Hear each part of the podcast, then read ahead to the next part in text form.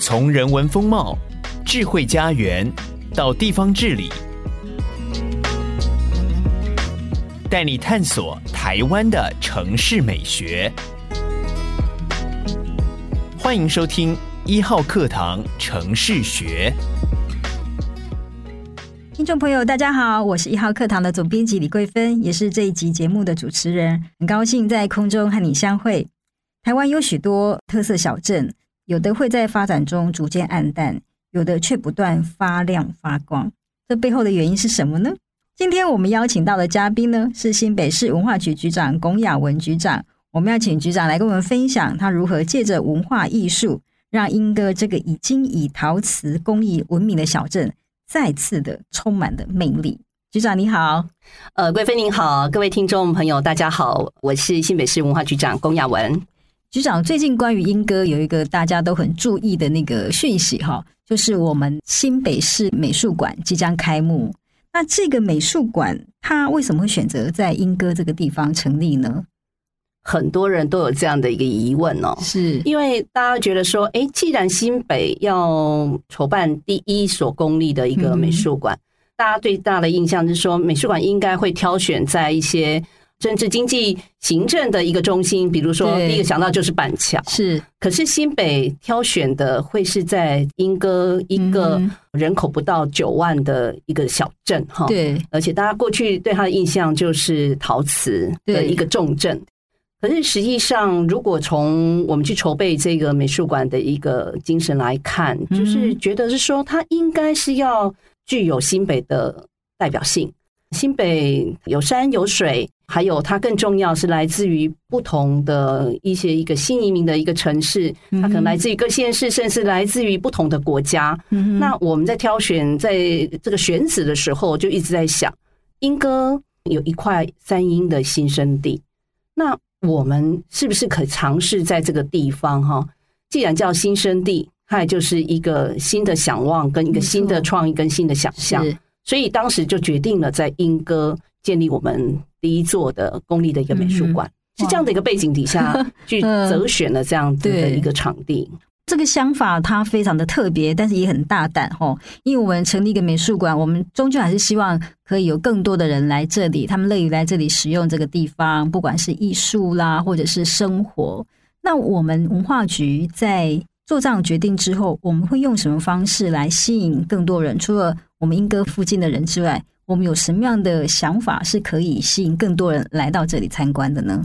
对，所以一旦做了这个选择之后。呃，连带的你就会有非常多的挑战，必须去克服。是，如同刚刚前面提到，如果你挑选一个就是它交通环境各方面都已经非常成熟的，因为你我们建立的美术馆，当然希望更多人来这里共享。那所以在选择莺歌之后，除了美术馆的各项的一个工程，从它的设计到它的建制，另外它的周遭的环境的部分，是不是能够去支撑，以及能够去协助让大家更。可亲性的来到这样的一个场域，就变成是新北市政府的一个挑战了。嗯，所以为了解决这样的一个问题，我们对于区域性的各项硬体的配套，我们也重新去做过呃相关的一个检视。透过跨局处的一个合作，我们希望美术馆完成为市民打开的那一天，它除了美术馆以外，整个的周遭环境也是能够让市民朋友来到这个地方，甚至。是其他的县市的朋友、国外的朋友来到的地方，它会是一个很好的一个艺术的一个体验。其实，就我们理解，新北市美术馆这个美术馆，可以说它是一步一步的在吸引我们更多人来到这个地方。吼，我想请局长，你是不是先跟我们谈谈这个美术馆的硬体，也是在很多的那种选择竞赛里面，和姚仁喜大师有了一个新的合作，跟我们介绍这个设计的一个特色是。建立新北市美术馆的一个这样的一个倡议，其实从当时新北市还没有升格为直辖市的时候，其实就有非常多人来讨论哦。大家可以去看看过去在台北县的时期，其实，在各方各领域，尤其在艺术领域，我们有非常多的一个艺术家，从清领时期到日治时代，然后甚至到战后。有非常多知名，包括大家所所能想的，像李石桥啦，哦、嗯，李梅树，还有像其他像李习奇，那甚至他也在学校里都任教。对，那这些的艺术前辈们，其实已经给予我们非常多的艺术的一个养分。嗯，那但是当然就是希望说，既然过去台北县有这么多优秀的一个艺术家，对，那有没有可能我们有一个场域，能够让这些前辈，甚至后面的一些艺术的一个年轻人，能够有一个场域，让他们能够去共同激荡哦，嗯所以我们才有这样的一个发想去建立这个美术馆。当然，这么多年的这样的一个催生底下，经历过这么多任的县市首长，然后去。达成大家的共同的这个目标，所以在整个的甄选上面，相对的期待就非常的高哈。嗯、那我们很高兴，就是姚仁喜姚建筑师，我想他是非常知名的一个建筑师哦的一个前辈。嗯、那他为我们呃美术馆所量身定做跟设计的这个部分，嗯、其实本身。美术馆它是一个让艺术品可以展示的一个场域，嗯、可是本身美术馆它本身就是一个艺术品。嗯，现在姚老师、姚建筑师所设计的，它本身就是一个艺术品。所以，我们常在开玩笑说，既然它是一个艺术品，当然就有一个过人之处了。对，所以从包括大家可以发现哦，就是现在目前工程持续在推进当中，嗯、但是如果大家到附近的场域，就可以看到它大概的一个外观的一个面貌。姚老师。希望能够采取的是三峡莺歌的一个整个地景非常具有特色的芦苇，所以他就应该要建造一个是芦苇中的美术馆哦。那这一座在芦苇中的一个美术馆，所以它在外观上面，它也是采取用了呃芦苇这样的意象，所以它运用了非常多垂直的这样的一个线条。你远远看它就是一个银白色。透过垂直性的一个线条所形塑出来的，那更重要的是，老师的这样的一个想法是希望能够跟在地的地景去做结合，甚至他希望光线你在美术馆里头就可以体现到那光线进入到美术馆的那种自然的一个呃这样的一个景观，所以如何去结合人、建筑跟地景，那就成为我们这座美术馆非常重要的一个特质了。那更重要的是。我们的听众朋友，大家应该都是有去参观过美术馆的。那美术馆里面大概会是一个比较固定的空间的一个领域。那在姚建筑师的一个设计里头，他希望它是一个开放式的一个美术馆，所以可以发现，除了主体的一个建筑以外，另外我们在底层的部分。它采取的也是一个呃玻璃式的一个河床，因为它旁边就是大汉溪哦。那大汉溪这个部分，它是河床，大家希望能够有这样的一个意向，嗯、所以比如说我们的艺术街坊采取了这样的一个概念去做这样的一个设计。对、嗯，那此外呢，我们还有一个蛮大的一个户外的艺术空间哦。这个户外的一个艺术空间的部分，跟主体工程的一个连接，嗯、其实整个的基地的范围将近十公顷，是一个非常大的一个场域哦。对，所以如何跟在地的地景做结合，嗯、以及在建筑本身的特色上面，能够去呈现出来，姚建筑师在他的设计里头就体现了这些的一个概念。嗯、相信市民朋友如果有机会开放之后，真的可以感受到在地的自然的一个休闲的一个感觉，是。是所以，这个美术馆本身它就是一个建筑艺术品，然后它更进一步的跟在地景观成为一幅风景。听起来，局长听起来应该很难，对不对？啊，对对对，局长知道我要问什么，知道大家关心什么。这个艺术一旦要落实哈，要实践，后面那个工程的部分是不是有很多挑战？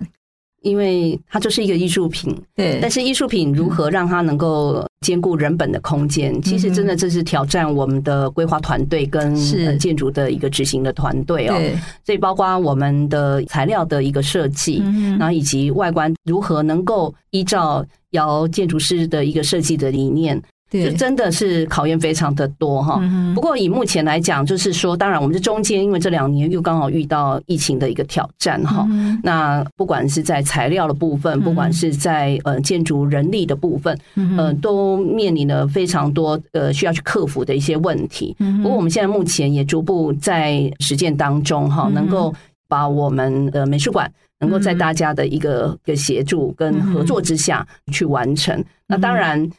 美术馆好了之后，另外一个挑战也是在于我们如何让更多人能够进到美术馆来去体验这样的一个艺术空间。对，因为局长，这是新北市第一个美术馆。那除了它在那个收藏品上面，它的确非常具有新北市的特色之外，它是不是在我们对一个美术馆的规划里面，它有更多的期待？譬如说，吸引更多年龄层的人都可以来使用，或者是说，它除了在艺术欣赏、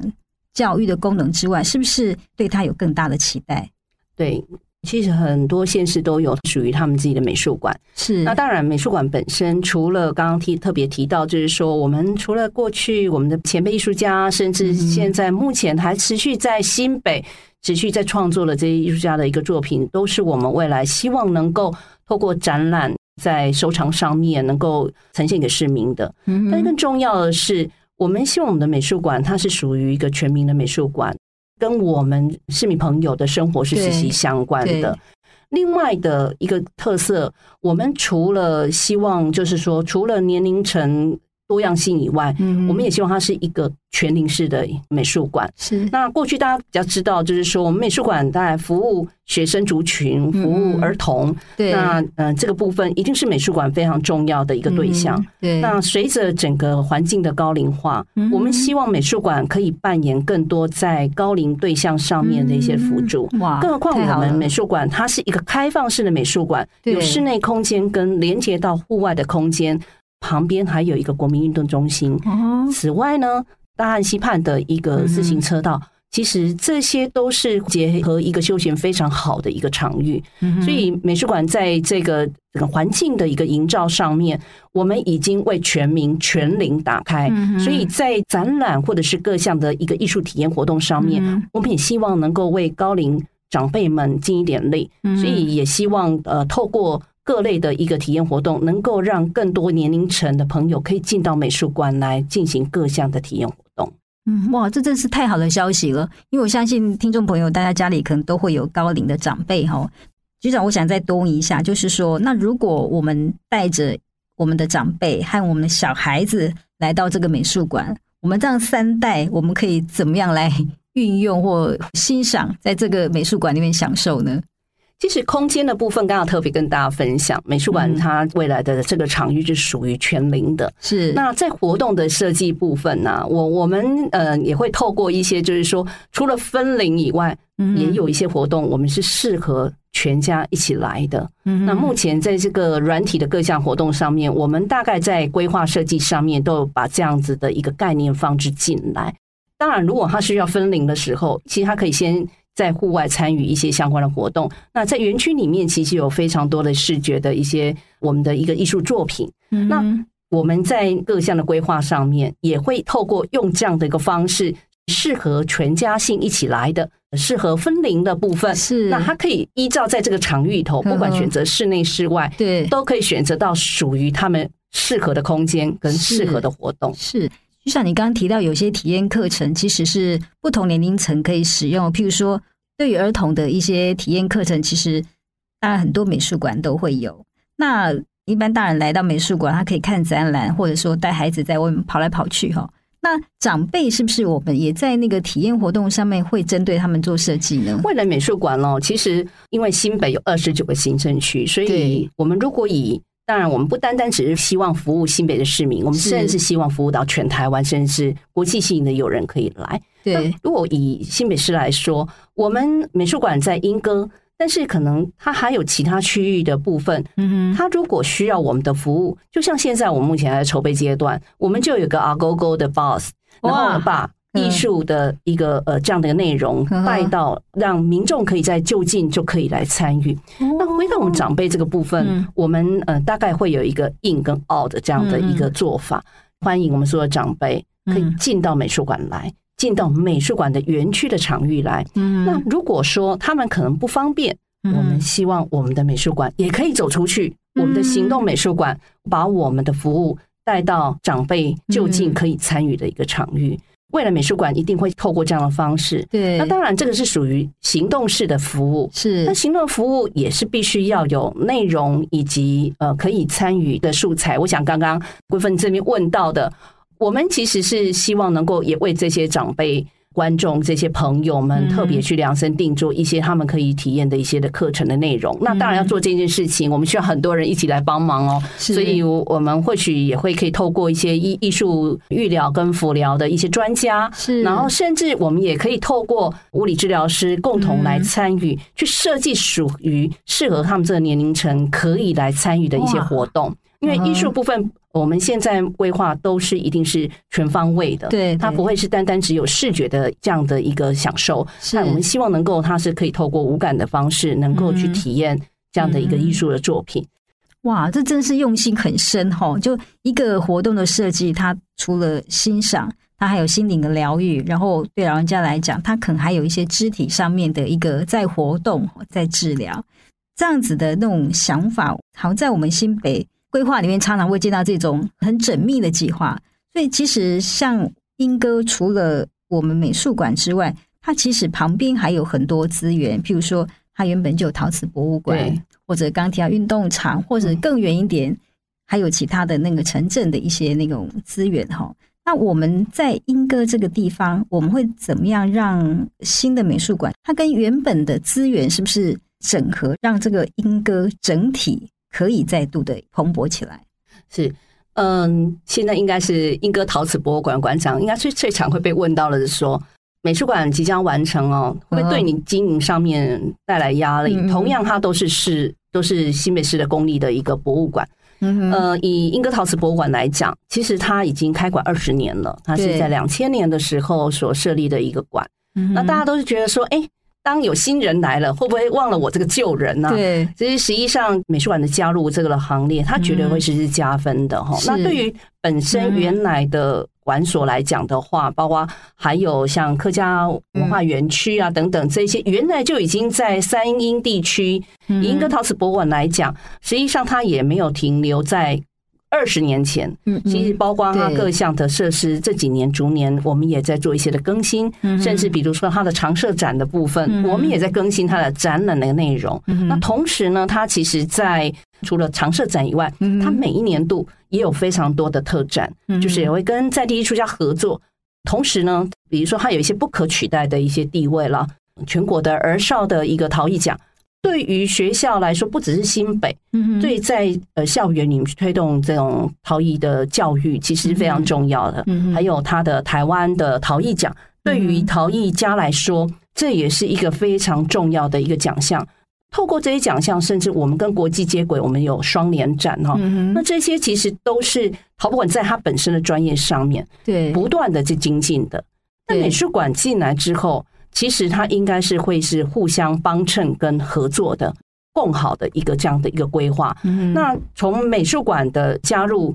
我们同时可以去串接到不不管是刚刚讲的跑步馆以外，还有包括的老街，大家可能过去嗯会来到了这个场域，常常就会是到英歌老街。对，另外当然自然景观的部分。比如说莺歌石、孙龙步道，那这些其实都会是透过美术馆的加入之后，可以把这些部分去串接起来。但是要做这件事情，确实它是必须靠一些的设计跟安排。对，那所谓设计跟安排，如何能够让整个的一个莺歌地区哦，能够让它更友善？所以就是新北市政府我们在做的一个工作，透过跨局处的计划的一些连接，能够让这些的目标跟这些的期待可以去完成，提供一个更友善的一个环境，对，给民众。对，其实美术馆进来，我们可以想象是它吸引了另外一批新的喜欢对艺术有兴趣的人，他来到这里之后，可以活化的不只是这个点哦，哈。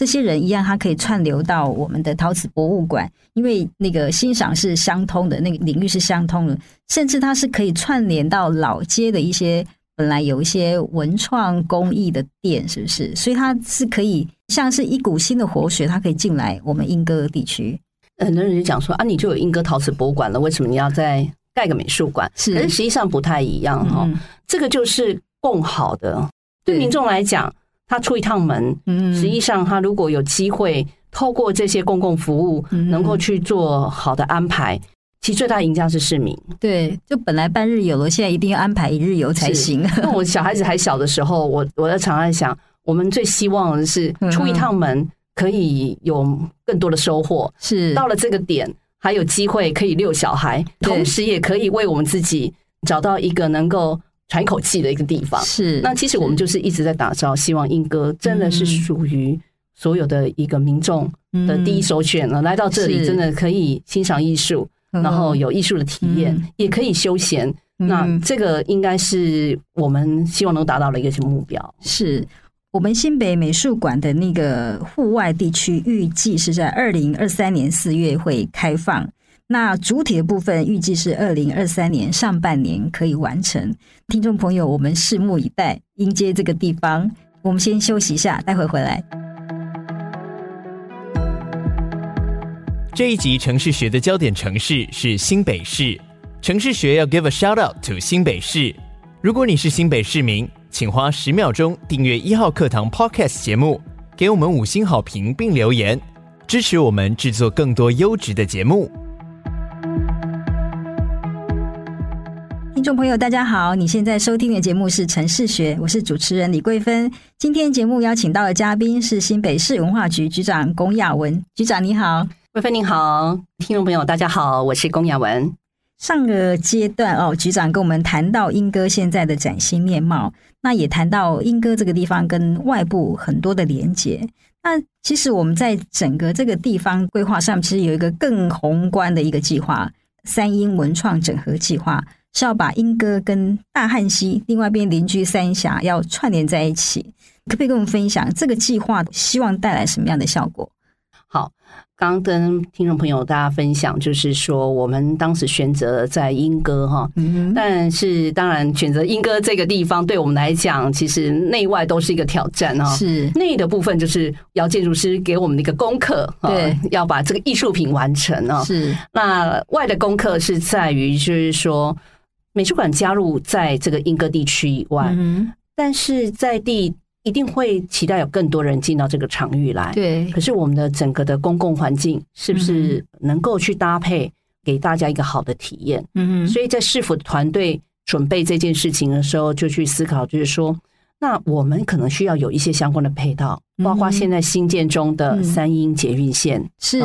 那结合了那个英歌车站，对，OK，它是非常的可亲性，可以到这里来。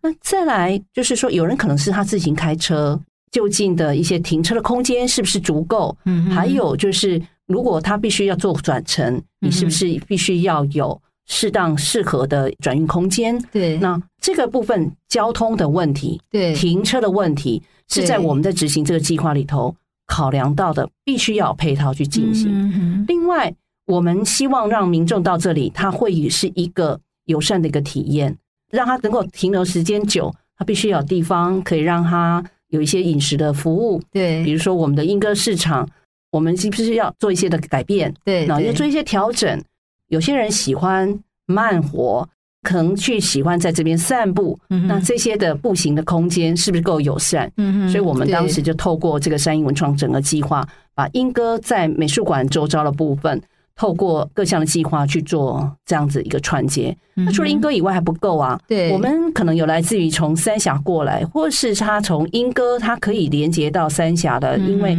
基本上三英地区常常呃选择来呃旅游也好。或者是做一些的一个休闲活动的时候，往往这两个区域其实会是连接在一起。在这个计划里头，我们也当然相对的希望能够透过交通以及一些软体活动的一个搭配，让民众其实可以透过这样的方式来到了三峡，有机会可以进一步来到莺歌，来到了莺歌也有机会可以到三峡去。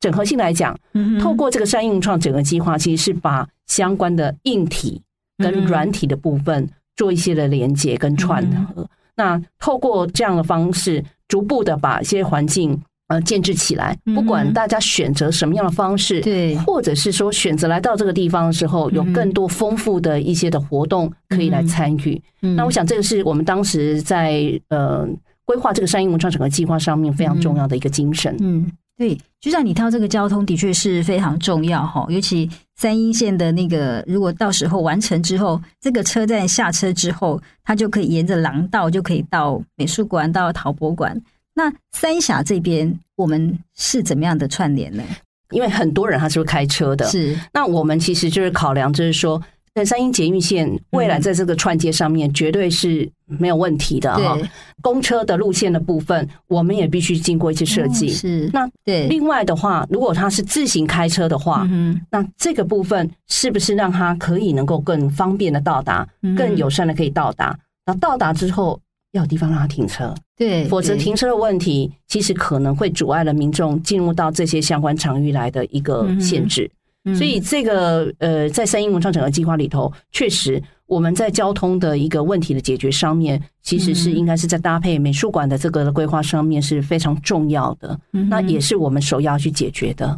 在这个文创整合计划里面，英哥他扮演了一个艺术文化城的角色。那三峡呢，它会是用什么样的角色跟莺歌？这样子相辅相成。三峡本身，大家如果对它的一个印象，哈，实际上当然大家第一个可能讲的就是我们的木雕，然后祖师是就是我我们也对，然后那个我们的那个老街是，实际上三峡有非常丰富的职人的一些的文化哈。那其实这些职人的这些呃工作室，实际上它跟莺歌本身的陶瓷的产业，以及报未来我们美术馆的部分。它会是一个在软体的一个串接上非常重要的一环哦，所以这个本身也是它在地的相关的特质。过去大家可能也参与过，或者是知道的三峡的蓝染，对不对？我我不知道贵妃有没有去体验过哈，它的染染的文化。那当然，很多人在那边休闲，他可能大家知道了，就是那个金牛角嘛，哈、嗯。那所以就是说，它的文化的场域的部分，公立的或者是私有的一些名，比如我刚刚提到的李美术的美术馆，对。那其实这一些都是跟呃英歌有一点不一样，嗯，但是性质非常的接近，嗯。所以这些都是让民众有机会来到这里。那如果以自然景观来讲，三峡大家非常清楚的，我想它的山林。非常多伙伴常常会去做这种休闲体验的一个场域，所以就是这两个区域透过交通的一个串接之后，其实是让民众是很容易可以共同享受到这两个区域性的有那么一点不一样，可是又又那么接近，旅程上面其实是会更加的一个丰富，是是真的是可以串联在一起的哈。那局长，我接下来想请问哈。我们硬体规划是非常的完整哦，不管是美术馆，或者是原本就存在的老街，或者是博物馆，然后现在交通建设又串联起来。那我们在看世界上其他很多城市的时候，其实可以发现，小城镇它之所以吸引人，除了它硬体建设之外，在地的那个生活氛围会是吸引大家一去再去一个很重要因素。比如说，我们台湾人很喜欢去的日本京都。它有很丰富的历史文物，但是它那种很宁静的，然后很传统的那种舒缓的生活方式，我相信是吸引很多人每年都要去京都一趟。那我们在三峡莺歌这边的一个文创规划里面，在这样子的软体或生活上面，我们文化局会有什么样的计划呢？其实三莺文创整个计划里头一个，就是我们希望能够去把。特别是英歌地区，在属于生活美学、生活，嗯、呃，过去就觉得，哎，好像是在生活里头，我觉得非常重要，但是可能会被忽略的地方。我们常在想，因为英歌它其实是一个大概八万八左右的一个城镇哦，嗯、呃，我们常常讲，英歌看似很小，可是它可能也可以很大。为什么呢？大，因为在你这个场域里头，其实可以创造更多的想象，所以它是无限的宽广，很小。因为它是一个很精巧、小巧的一个城镇，它很细微。那我们如何带领我们所有的民众跟朋友去体验这样的一个细微？其实我们可以发现，就是说，在熟悉的老街以外，我就举例来讲，呃，有一条街叫永昌街。这几年大家在谈地方创生哈，是有很多的年轻朋友，他可能就是在这里成长的。那他把。家里的环境，他把它打开来之后，可能提供了更多的一些特别的服务。嗯，比如说呢，伙房就是有六位伙伴共同去创造的。哎，我们就发现，其实，在英歌里面有非常多这样种细微，过去可能大家忽略，因为它可能在你生活中你不知不觉。所以，像今年我们做了一个英式生活，那其实我们就是带领大家一起去探索这个巷弄之间的巧思跟不一样。那就会发现说，原来我们生活的这个城镇，其实有这么多细微是大家所忽略的。是，那带着所有的朋友，其实它就是很生活的一件事情哦。嗯，刚刚分享的美术馆，它可能是一个很蛮大型的一个建筑一个建设，对，但是毕竟在生活里头，除了在这种艺术的殿堂里头去享受艺术的一个氛围以外，在生活里面如何让大家再去体会到，这也是在三一文创整个计划里头，我们希望能去达到了一点，去挖掘出更多属于莺歌在地巷弄之间的生活美学。那也欢迎所有的朋友有机会，其实可以来体验看看莺歌，其实在改变当中，同时也把这些很细微、大家过去可能没有特别去注意的部分，邀请大家来体验。哇，局长。听起来你对整个莺歌三峡地区非常非常熟悉，甚至呢，你深入到每一个那个小餐馆哈，或者是说一些做文创、做公益的店，你可不可以跟我们听众朋友推荐几条你的私房旅游路线？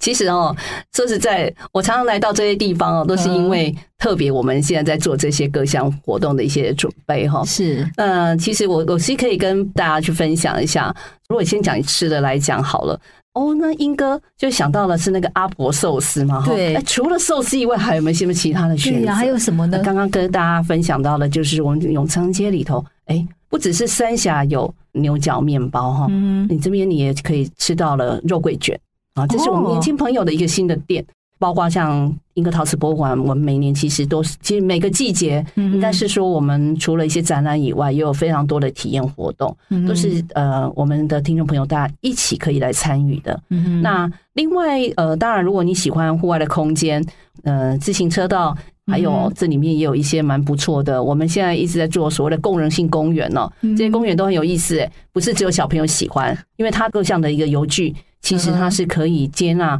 各种年龄层可以一起来参与的，更何况我们这样的一个园区，其实很多都是亲子游哦。嗯，其实爸爸妈妈其实说了，来到了未来美术馆户外园区开放以外，对，其实这附近有非常多的钟楼的一个公园呐，像永吉公园呐，这些其实都是朋友们可以去做选择的。那当然，如果你要到三峡，我刚刚提到了，是。莺歌有老街，三峡也有老街嘛，对对，那一样我们也可以再去看看李梅树。美术馆安排个半天或安排个一整天，其实这就是一个很好的一个选择。嗯，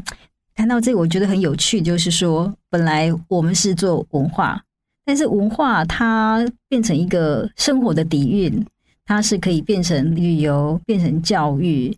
局长，你在看待文化跟这种城市生活的一个连结会是什么？其实文化就是生活的结合，嗯，那这也是我们这几年其实，在做各项的文化活动上面非常重要的一个宗旨哦。嗯，如果你没有办法跟我们的所有的民众的生活做连接，文化它就失去它的一个意义。嗯，不管它是前人前辈们所留下来的，对，或者是我们现在正正在创造属于我们的文化，不管你是哪一个年龄层。所以，我我一直觉得文化其实是第一个，一定是跟生活，它就是生活的事。第二个部分，文化也确实是一个很好的一个载体，它可以透过这种方式让大家从中去呃获得更多。不管是不是你可能过去想象中的是休闲娱乐的这件事情，同样透过文化这个平台，它有机会去做这样的一个串接。所以我们常常开玩笑，现在文化。不再只是艺术殿堂里头的事情了，是因为大家可能想到说，哎，那你文化单位，你似乎就是做美术馆的事情，嗯，你做博物馆的事情，对。可是刚刚谈到了这么多，对呀，我们还鼓励大家走到户外来，对。那户外来，大家透过这样子的一个方式，能够去进入到，我觉得内跟外的部分其实是不分的，对。就像文化，你在生活里头，你绝对不会是只是分。在室内或室外，嗯，然后或者是单一的一个场域，对，所以现在计划的一个推动，其实也能够让文化更加的生活化，嗯，然后也能够让大家更可亲性。对，如果没有文化，我们可以想象，假设我们到英歌，我们真的就可能吃的东西就走，我们不理解这个食物在这个地方它所代表意义，或是它的转变，从寿司到。肉桂卷，它的变化代表这个城市怎么样的成长，或者是说，从美术馆在莺歌这边的成立，我们也可以看到美术馆的定义也会逐渐在转变。它从一个都会殿堂到一个更多人可以贴近的地方，然后有更多元的活动可以进行的地方。所以文化是为各种活动注入一种深度，是不是？我觉得是让大家的生活更丰富，嗯，更有趣。是文化真的是可以很有趣味性哦，如同我们美术馆的一个目标，希望是全龄。其实我们希望能够真的从零岁到一百岁，我们希望能够来到这个场域里头，都有属于一个他的空间，以属于他适合的一个活动，能够让他来加入。所以我会觉得是说，它不只是让大家的生活更有深度，我觉得它是应该是让大家。生活更为丰富，嗯，这也是我们希望能够追求的一个目标。对，这也是一个地方，一个可以让人去过一次，我看到它的美景，我看到它的活动之外，我日后还想一去再去的地方。是没错。如果我们单纯只是一个美术馆，原来大家传统的一个艺术殿堂，是可能你来了一次，你可能久久再来。对。但是如果它是属于大家生活的大客厅。我们家的客厅，我们应该是天天都会去的地方。是，所以我们真的是希望，就是说，把莺歌透过我们三英整合计划，把这个的区域真的是为大家打开，大家可以一来再来。同时，除了来这里，还可以来到三峡，透过方便的交通的一个连接，然后参与我们各项的艺术的相关的活动。太期待二零二三年的到来了。今天谢谢局长到这里跟我们分享这么多关于。旅游、艺术、文化，我们新北市怎么让每一个乡镇都找到自己的定位，然后重新找到生命的力量？谢谢局长您的到来，谢谢桂芬，也谢谢所有的听众朋友。那最后，我就是还是邀请大家，呃，明年新北美术馆欢迎大家有机会来到这里，能够有一个很好艺术文化的一个体验。听众朋友，我们相约在莺歌三峡见面喽！陈世学，我们下次见。